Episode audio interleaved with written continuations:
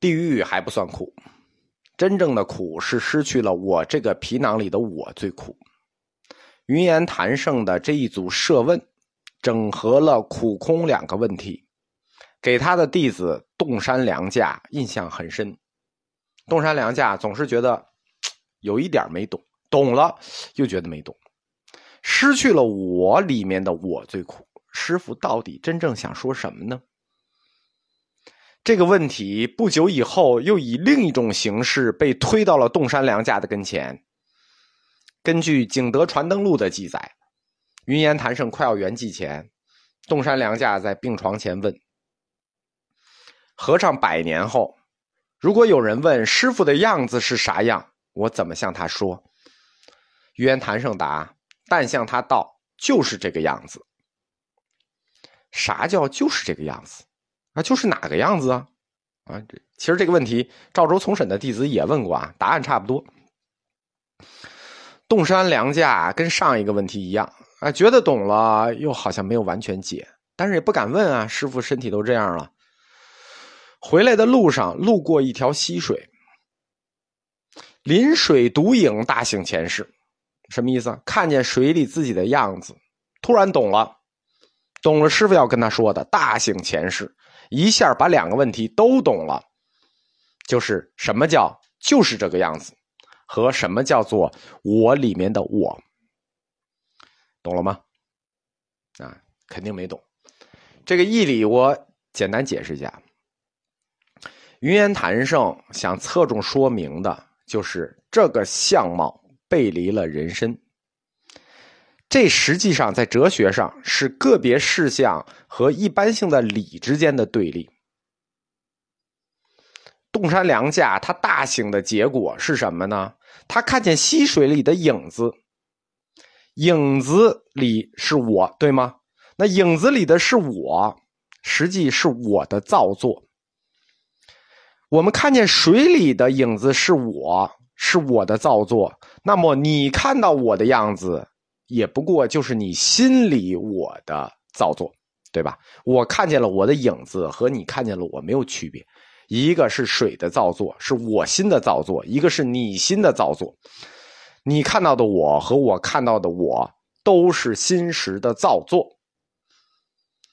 只要认识到这个造作不过是一个幻影，那么我就能从幻影中醒悟过来，对不对？我们已经认识到了，这就是造作，是幻影。那这就是实相，把握住了吧？把握住了吧？还归为我，就可以复恢复人身。这就是我们说个别事项与一般性理的对立。但是你反应过来以后，那个别事项和一般性的理就统一了，就不对立了。从世间说，我们真正的智慧，我们真正的理性，没有认识到。这个相貌只是一个一般事项的理假象而已，就是我们正常的认识，没有认识到说这个影子或者说这个相貌是共性的理的假象。但是如果出世间的智慧呢？世间的这种智慧，这种对一般事情的理的判断，它反映事物的本质。不是说它不反映事物的本质，它反映事物的本质。虽然是世间的一般性理，它反映的事物本质叫大成的俗谛。那真正的智慧呢？真正的智慧就是我们认识到了这种相貌就是造作，就是假象，这就是本质。如果你认识到了，你就把握了本质，你就把握了智慧。这是从出世间的角度来说。如果你认识到了，就实现了你真正的智慧。那么，你真正的理性和世间的一般性认识，是不是就统一起来了？就统一和契合起来了？那世间的一般认识反映事物的本质，叫大成的俗谛；出世间的真正智慧，把握出来这只是造作，那就是大成的真谛。但是大成的真谛又和大成的俗谛统一起来了，大家懂了吗？啊，没懂就这样。从理论形式上看啊，从云岩谭胜到洞山良价，其实他们讨论的问题就是我刚才讲的这一大套，其实以前讲过，净土宗里也讲过，它是华严宗的理事真幻这个范畴的哲学讨论，还是理与事之间的讨论。但是，他设问的问题，苦空，反映出来的大成俗谛，反反映出来的大成真谛，就是我们说一般性的理也能反映事物的本质，这是大成的俗谛要承认的。真正的智慧反映的大成真谛，这也是理，这也要承认的。但是二者是统一的，这样他就把华严的理事关系涉及到了具体生活的本质。是从生活的角度去阐发的，苦空在生活中的理事关系。那这一点可以说，云岩谭圣和洞山良价，他们在理论上来于华严宗，但高于华严宗。而后期曹洞宗的义理，其实也是从这种关系的为起点出发和展开的。啊，这这段有点难啊，有点难。云岩谭圣入寂以后，那司法弟子传司法弟子就是洞山良价。洞山良价是禅宗五家七宗中第三个崛起的宗派，曹洞宗的开山祖。我们说讲完了维养宗第一个，临济宗第二个，第三个崛起的就是曹洞宗，由洞山良价开创，他是开山祖。我们讲云岩谭圣元祖，药山惟彦元祖。洞山良价，他是实际叫良价啊。他生于公元八百零七年，死于公元八百六十九年。公元八百零七年啊，是唐元和二年。唐元和二年是唐宪宗的年号，是唐宪宗的早年。这个时候，唐宪宗，这学过历史的知道，这是中唐中兴的一个年代，就中唐正好中兴了。他死于唐懿宗咸通十年，世寿六十二岁。所以洞山良价，你看他的年龄，八百零七年出生，八百六十九年死，啊，圆寂。这里有一什么问题呢？公元八百四十一年，这是会昌法难要来了，就是他学成之后。呃，就是学术都已经丰满了以后，壮年的时候正好赶上法难了。哎，生不逢辰，法难的时候，洞山良价三十七岁啊，那正是要大展宏图的时候，他就赶上法难了。你说这事儿，洞山良价他俗家姓于，越州诸暨人，就是今天的浙江诸暨。他小的时候是在本村的一个小庙里出家。出家呢，现在因为一般出家就一般的佛教老师水平低的说，你出家那先念心经吧，念完心经念金刚经吧，也就会这个。当时也一样，他出家就先念心经。念心经的时候，梁家就问：“什么是眼耳鼻舌身意啊？”这个眼耳鼻舌身意，我们在佛教哲学里讲过，这属于三科六处十八界。对吧？你别看这个“眼耳鼻舌身意”这几个字这么简单，你找几个来给你仔细解释一下。其实很多人解释不清楚。不光是现在，那个时候也一样。那个时候寺庙这个村寺庙的主持，嗯，只会让你读《心经》和《金刚经》，他不，他答不了这个问题。梁家什么人，对吧？我让你解释一下“眼耳鼻舌身意”，你解释不了，那走吧，那还留下来等着过年啊？于是梁家就四处出游，就出去游学了。二十岁，然后在嵩山少林寺受具足戒。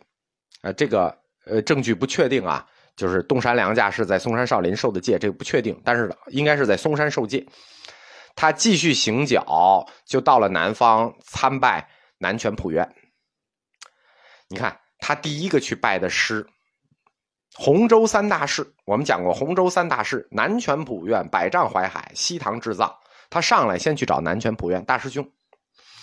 南泉普院赞扬梁家说：“嗯，雕琢之之才，可雕琢之才啊！你想他这个一出家，他就敢质问师傅，然后那师傅答不出来，他就走，他确实是有点叛逆。南泉普院也夸他，你很有天分。”东山良价直接就说啊，既然我很有天分，你莫压梁为鉴，什么意思？就是说我我我是个可造之才，既然那你就别把我培养坏了。那你这话狂透了吧？南拳普院老好人啊，这这么狂放的学生，真的管不了。那写了封信，就推荐给了自己的师侄，就是尾山灵佑。我们说尾山灵佑当时已是天下学佛之首，就是新一代佛学领袖，年轻一代的佛学领袖。但是呢，这一场南拳普院和洞山良价的对话就被学生传出去了，就是老师夸说你很有天赋啊，然后学生说那你就别把我培养坏了。这个对话就传出去了。这话传出去之后，天下震动啊！南拳普院就是很有地位啊。这么卷了，南拳普院大师，大师还亲自写信给他推荐到尾山灵佑，天下佛学之首，推荐到那儿去。那说明什么问题啊？说明小伙子是可造之才啊。因此，梁家声名鹊起，天下称为作家啊，就是现在说那作家，天下称为作家。作家不不是。就是是现在作家的这两个字，但不是现在那个作家那个意思。现在作家就是写手。汉朝以来啊，作家的意思就是管家，就是家里管管钱、扫扫地。到了唐朝呢，才把这个作家的意思转向了文化领域里比较有才的人。但是这个作家不单指写文章、画画啊，就文艺方面的都算。你看梁家也是作家，那就是在佛学领域。很有才的人也叫作家，最后落到写文章才叫作家，这是近代的事儿。中国古代有很多伺候人的活儿呢，就是称呼啊，就到近代就不知道为什么就扣成了读书人的头衔，比如作家，比如博士。博士以前就是倒水的，那作家以前其实扫地的，然后近代就成了我们读书人的头衔。天下就称梁家为作家啊，佛佛后起之秀啊。他到了尾山灵佑处，尾山灵佑也不敢接着他呀，对吧？这试了一下，不太敢接他，又写了一封信，给他推荐给云岩谭胜。那我们说云岩谭胜什么出身？双料正宗血统，对吧？一人继清源南岳两大法系啊。尾山灵佑就就写了封信，尾山灵佑说：“这个，我看你骨骼清晰啊，是万里无一的佛学天才。”那将来发展禅宗就都靠你了。那在我们这辈儿里呢，有有有一个，所有选项都是满分的师叔，我看与你非常的相应，我亲自修书推荐于你好了。那东山良家就拿着尾山灵佑的推荐信，拿着南拳普佑的南拳普院的推荐信，直接投到了云岩谭胜门下。这个就是药山微岩禅系的云岩谭胜门下。上课我们说嘛。这个云岩谭胜一人身兼清源南岳两家嫡传，这个尾山灵佑也没有骗这个东山良家啊。这个如果将来东山良家想在佛学上有所成就，你从学历背景啊、导师背景啊，确实当时选于岩谭胜就是最好的。于岩谭胜他原籍于啊，记录是说他死于公元八百四十一年啊。但是这是很很巧的一个年份，就是他圆寂于会昌法难当年，梁家因此也就进入了留僧队伍。大家知道啊，会昌法难的当年是死了很多高僧的，而且有很多高僧是就是还俗了，比如说尾山灵佑都还俗了，梁家也就进入了留僧队伍还俗了，然后呢不知所踪。我们说就跟那个慧能似的，潜伏到南方，不知道了。再次知道洞山梁家，二十年以后了。二十年，突然东山良价出来了，不叫突然啊，就二十年后，直到唐大中之治的末年，就是他不是说大像那个江西禅，江西禅复兴是在大中之治的初年，就是大中之治一开始就开始复兴了，而洞山良价呢，就比江西禅要晚几年，因为整个大中之治才十几年，十三年好像是。他到了大中之治的末年，就是公元八百六十年，东山良价才开始重新传法。就这二十年，他不知道去干什么了，他就创建了新丰山农禅基地。新丰山就是江西省宜丰县的新丰山，在新丰山创建了一个农产基地，迅速发展起来。所以不久，他就从新丰山转移到了洞山，啊，都在江西省宜丰县。这个洞山是在同安乡，他就从新丰山转移到了同安乡的洞山传法，创立了禅宗中风格非常独特的。啊，这在所有禅宗的各宗里头，风格的绝对迥异，风格非常独特的一个禅系——洞山禅系，又叫洞山禅。他在的这个传法地区啊，就是江西宜丰县。古代宜丰它属于高安地区，在行政区上属于豫章。换句话说，就是今天是江西宜丰县，古代是南昌直管。这个地方就高安地区啊。它属于高安嘛？高安地区，就别看是江西，大家觉得江西肯定是就就比较穷啊，就不不产粮食啊。